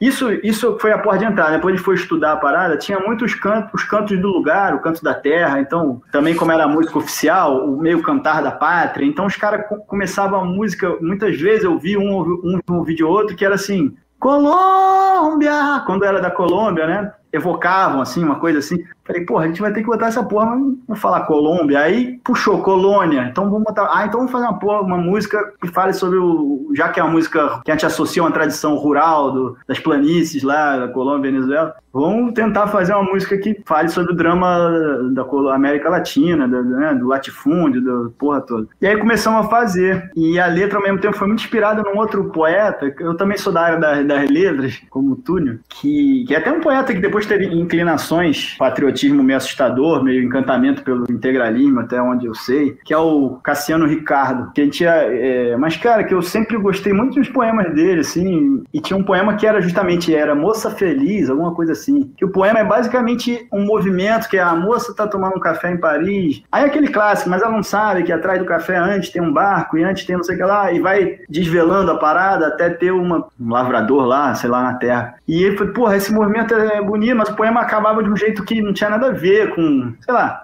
e foi uma tentativa de transformar. Esse poema foi a base da parada, assim, para ter esses dois ambientes, né? E essa construção meio de uma história que se desdobra na outra e a, a ligação entre, né, entre tudo, que é o que compõe as cadeias, né, do, do consumo, da produção, a nossa tragédia da divisão do trabalho e tal. E aí nessa composição foi se sobrepondo uma, uma porrada de influência nesse sentido, né? De, de, de, tentar fazer ali um núcleo da colônia ali com a música local e um núcleo que passava por uma coisa mais lá, como né, a, a, o momento que está vivendo o bem-estar, sem e aos poucos desvelando a desgraça que sustenta essa porra toda, né? Essa possibilidade de privilégio, de uma vivência bacana de tal, e o, e o outro lado da moeda, né? E a gente foi montando muito, essa música foi muito assim nas, nas, nas chupadas ali das coisas né? E aí tem um poema do Drummond que é a, a morte do leiteiro, né? O poema mais famoso, assim, que foi a, a imagem, assim, dessa coisa do final lá, do, do líquido no chão, que vai dando origem a uma outra coisa e tal. Então foi um apanhadão de referências que foi se ligando.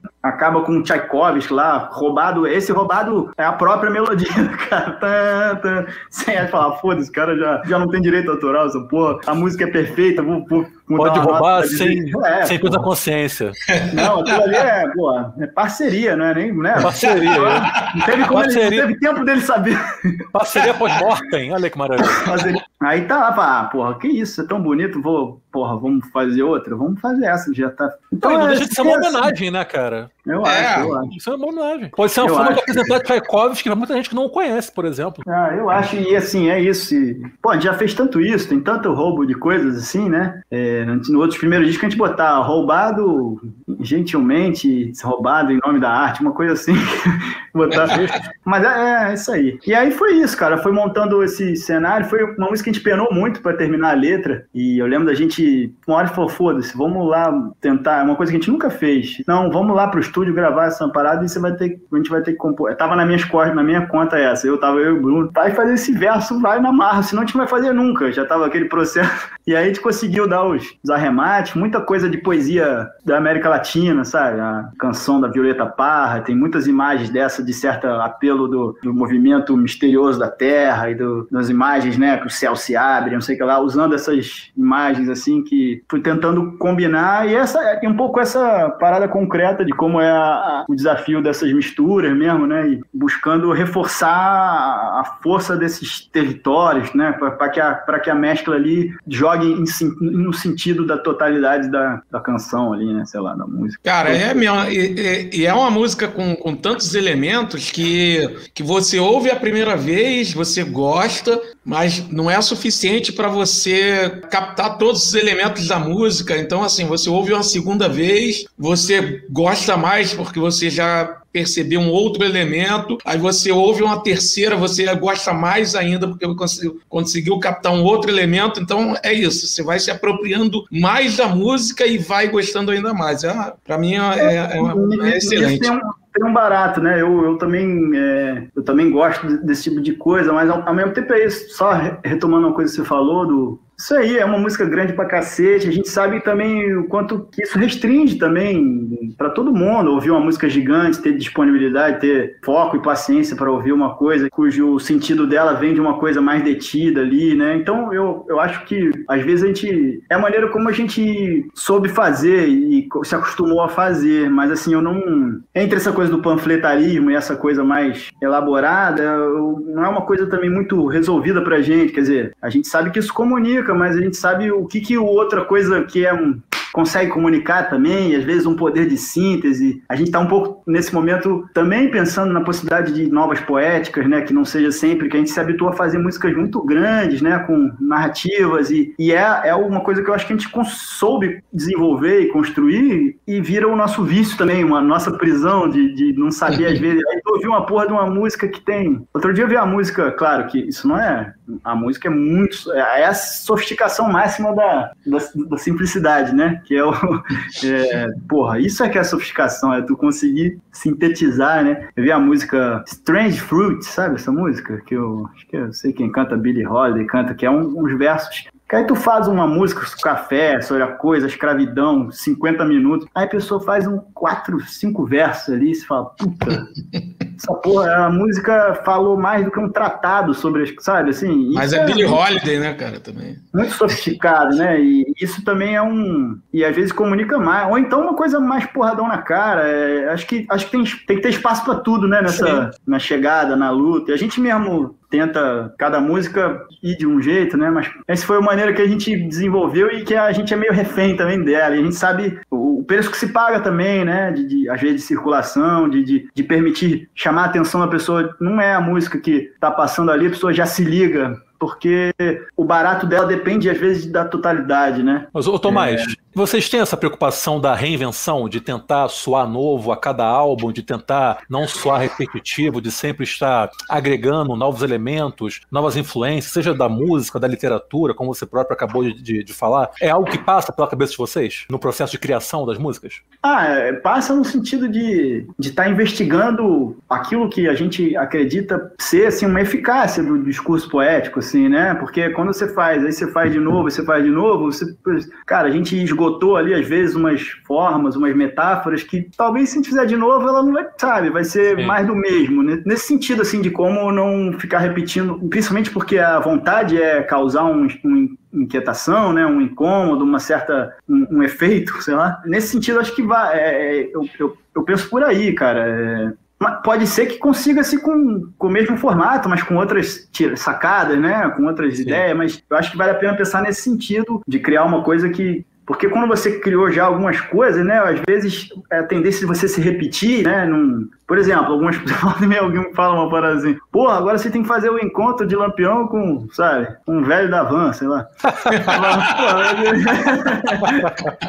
Outro dia um camarada falou isso lá no YouTube lá. Ó, hoje em dia, seria, se você fizesse hoje em dia, seria o encontro é. de Lampião com o velho da van. É, é provavelmente. Mas assim, né, aí, porra, sei lá, eu não tenho, eu não tenho, poderia, eu não acho que seria impossível uma parada dessas poder ser legal, mas eu não tenho Sim, muita sim. mobilização nessa de buscar outras formas de e talvez outras poetas e talvez pra gente fazer músicas muito grandes, sei lá, será que às vezes a gente consegue também? É um desafio, assim, fazer. A gente nunca teve muita aptidão pra fazer canções, né? É sempre uma coisa meio narrativa, meio Sim. que é meio filminho, meio, sei lá, uma coisa meio assim.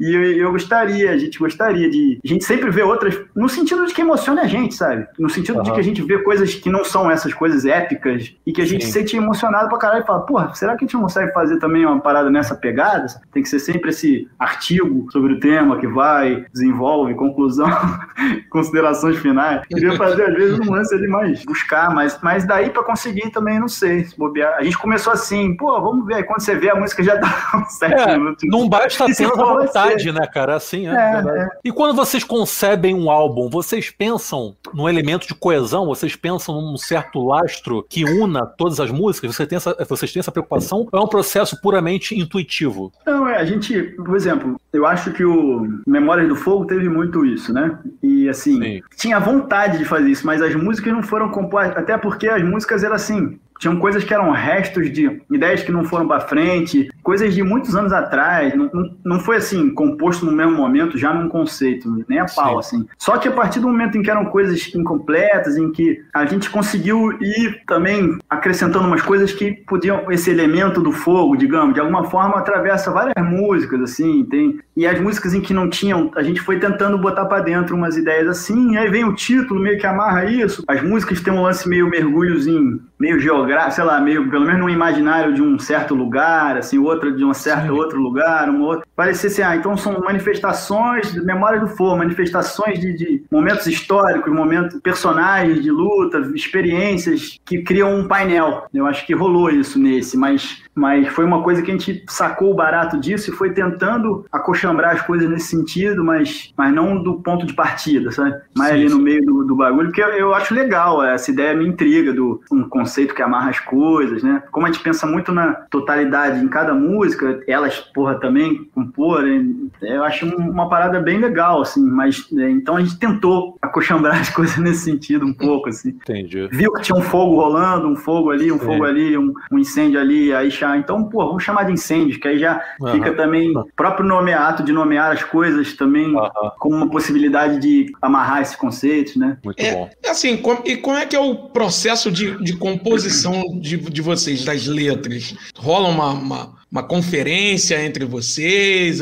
É, um- é uma coisa a várias mãos? Ou, ou tem um processo mais de algumas pessoas determinadas? É, como, como é que é esse processo? Ao longo do, por exemplo, na, na nossa atual formação, do momento da composição das músicas do Memória do Fogo, só tínhamos eu e o Bruno. A banda passou por muitas mudanças é, e a formação atual veio praticamente da- do processo de gravação desse disco, assim. As aproximações que rolaram, sabe? A Aline foi chamada, era uma musicista que a gente admirava muito, chamou ela para gravar umas coisas e para fazer um arranjo para uma música que é a música Chama Negra, que é uma música que nem é nossa, a única música que não é nossa, é da Raquel Barros. E a Aline tem uma vivência de música latino-americana, ela viveu no Chile, tem toda uma pesquisa de música afro-peruana também, e a gente, e ela fez esse arranjo e, e, por sorte essa aproximação foi rolando de tal forma que ela entrou na banda. A Cristine já chegou no momento posterior, não participou exatamente do disco, gravou um coro lá com a gente e tal, mas foi a pessoa que substituiu a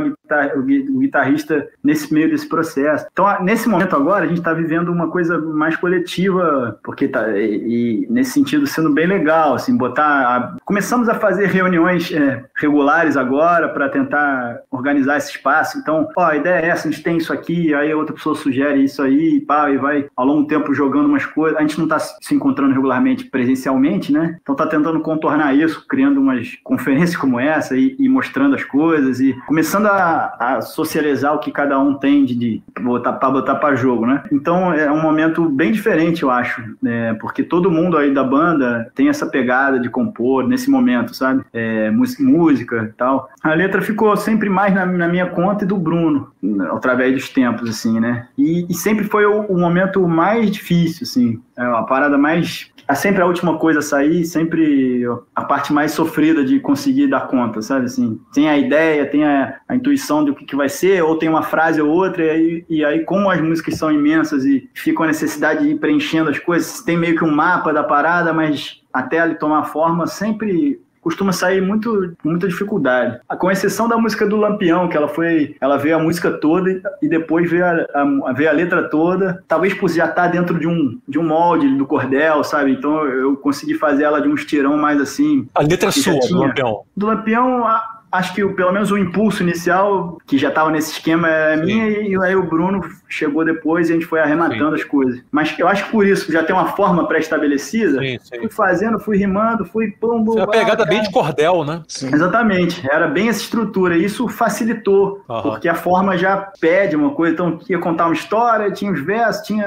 Aí ela foi a única assim. As outras sempre vêm assim de uma frase, às vezes, uma coisa que depois a gente fica lascando para fazer. É sempre a parte mais então, difícil. Então, o processo de composição é árduo. Cara, é, é árduo, nesse, principalmente porque fica esse bate-bola de que, puta, para eu saber para onde vai a música, eu preciso de alguma forma saber para onde vai a letra. Então, às vezes tem um impasse que, porra, não dá para seguir enquanto não tiver isso, ou dá, sabe assim? Ao mesmo tempo é um gancho legal, assim, porque. Mas é um árduo prazeroso. É prazeroso, mas ao mesmo tempo é angustiante do ponto de vista da demanda de produção de conteúdo, Sim. que demora, assim, costuma demorar. Mas eu acho que também, cara, por digamos que por mais que faça eu o Bruno, fica um pouco mais na minha conta esses, esse, o deslanche das coisas o mesmo que fosse da dele também, a gente não tem prática de escrever, sabe? Não tem a prática de escrita. As escritas vêm sempre. A gente não, eu, por exemplo, a gente não tem nenhuma letra que não tenha virado uma música, sabe? Ou seja, não, a produção não precede a. A prática não precede o momento da produção da música. Então não tem acúmulo, não tem fazer, não tem. É assim, sob medida sempre, sabe? Então é foda porque é isso. Não tem nenhuma letra que não virou a música porque foi tudo,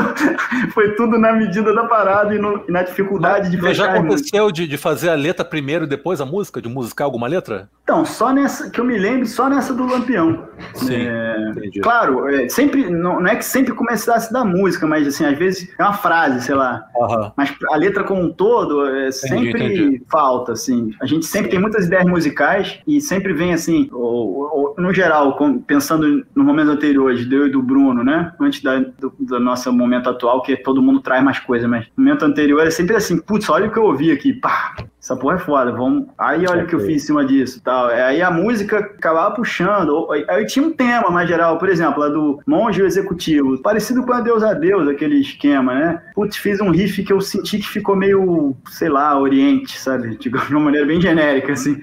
Putz, sim. fizemos um parado meio oriente, achei maneiro. E aí? Como é que a gente pode, como é que a gente pode justificar uma, uma é, vamos fazer uma música que pega essa vibe meio em cima desse zen, que é essa apropriação cultural difusa e meio, meio estereotipada de umas paradas. Então o elemento musical toma corpo com uma instigação que a gente, claro, já carrega aí de estar tá observando as coisas, de estar tá matutando, né? E aí só ajeita a mira aí para onde vai e aí fica o desafio de fazer a letra que costuma ser mais penoso mesmo. Talvez por essa falta de produtividade, produção, hábito de escrita, né? Sim, sim.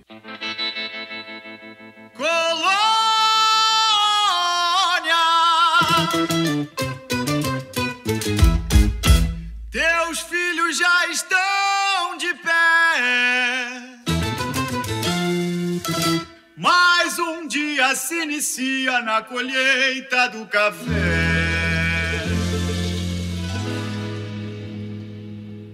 Pesado é o fardo e o gosto amargo.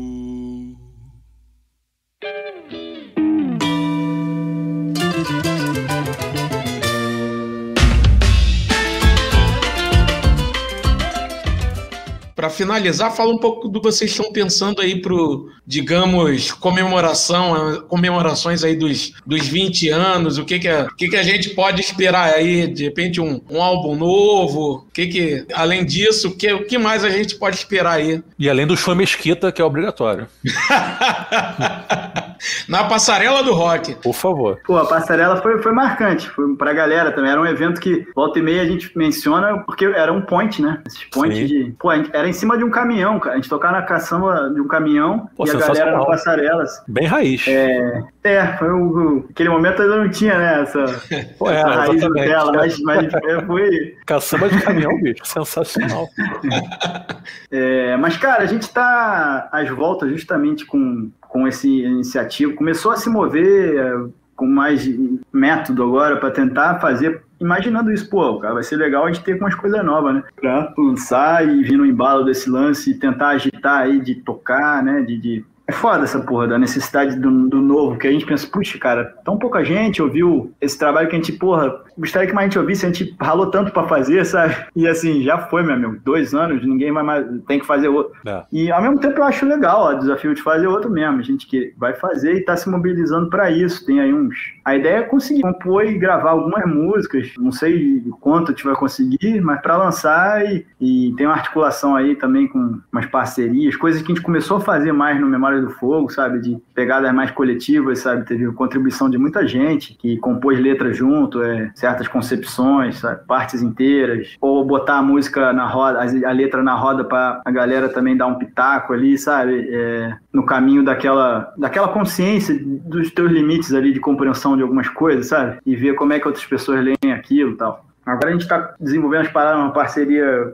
compondo uma música aí com a galera de São Paulo, que foi, porra, que foi um marco pra gente conhecer, que- é o pessoal da Trupe Lona Preta, um grupo de circo, palhaço, teatro, música, os caras são, são incríveis, cara, e foi um grande laço que a gente fez, a gente tá compondo as coisas juntos, sim. Fora isso, tem umas ideias de umas músicas também, pintando por aí, é, até pensando em, em regravar uma coisa ou outra, talvez, para também ter mais um volume já consciente de que não vão vir tantas músicas novas do zero, assim, e armar algumas coisas aí para movimentar o negócio. E sei lá, cara, essa, essa perspectiva de estar se articulando também com outros coletivos, que eu acho que é, um, que é um desafio agora. A gente começou a trocar um bocado de, de várias maneiras com a galera que não é inicialmente da música, sabe? Que é do teatro, lá os grupos do, do movimento de teatro de grupo de São Paulo, sabe? A gente teve algumas parcerias com o grupo Estudo de Cena, com o Trupe Lona Preta, uma galera da poesia lá, da, da Trunca, também a galera aqui do Rio que a gente tem articulação. É, começar a conseguir imaginar aí outras formas de, de, de atuação, de, de circuitos, de onde a gente quer,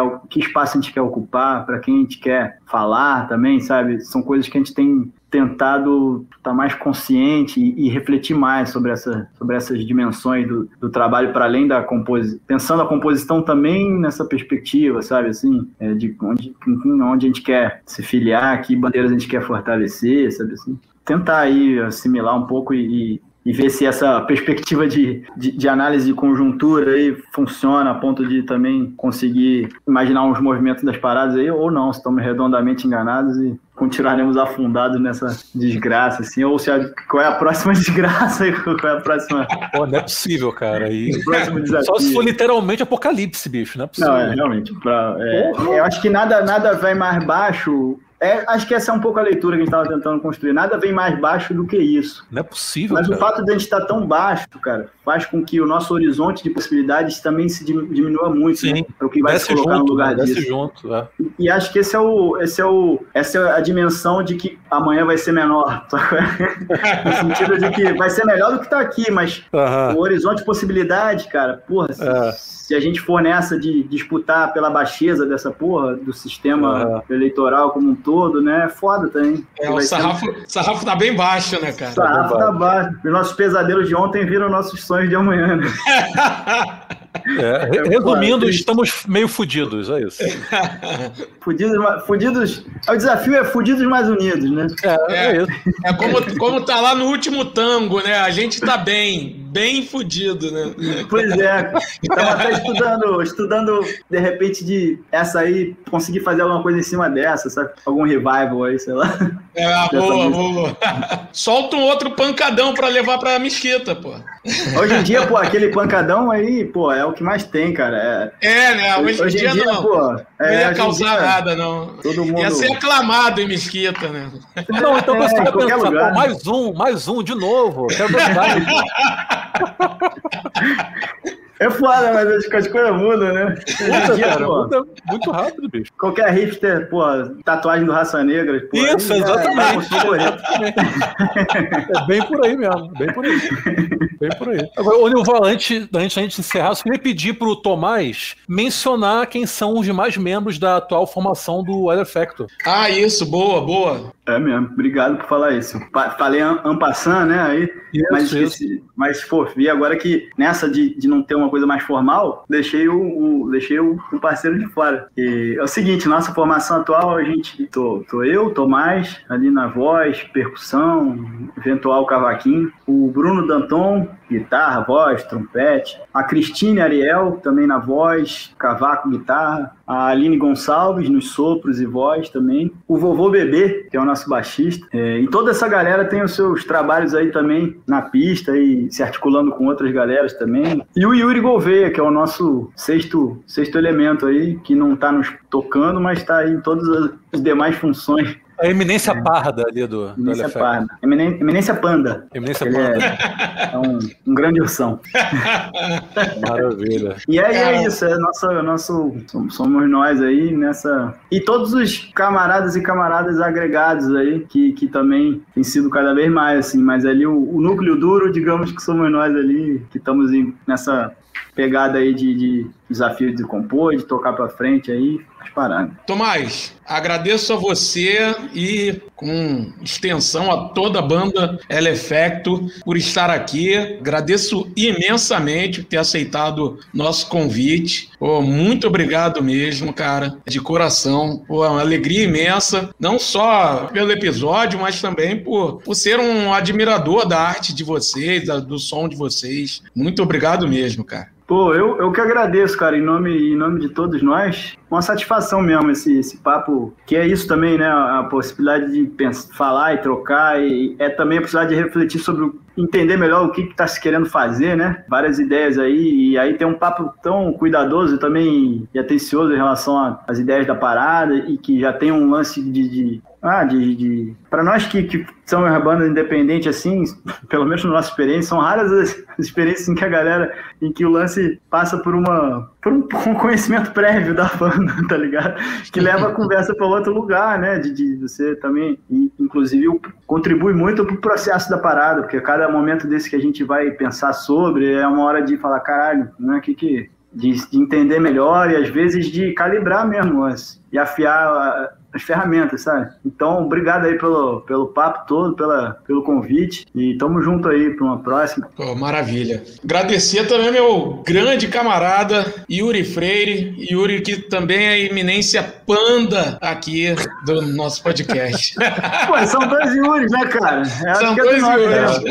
É. Não sei se o seu tem uma, uma pochete de abacaxi com, Ele é uma pochete. estampa de Ele abacaxi. é uma pochete.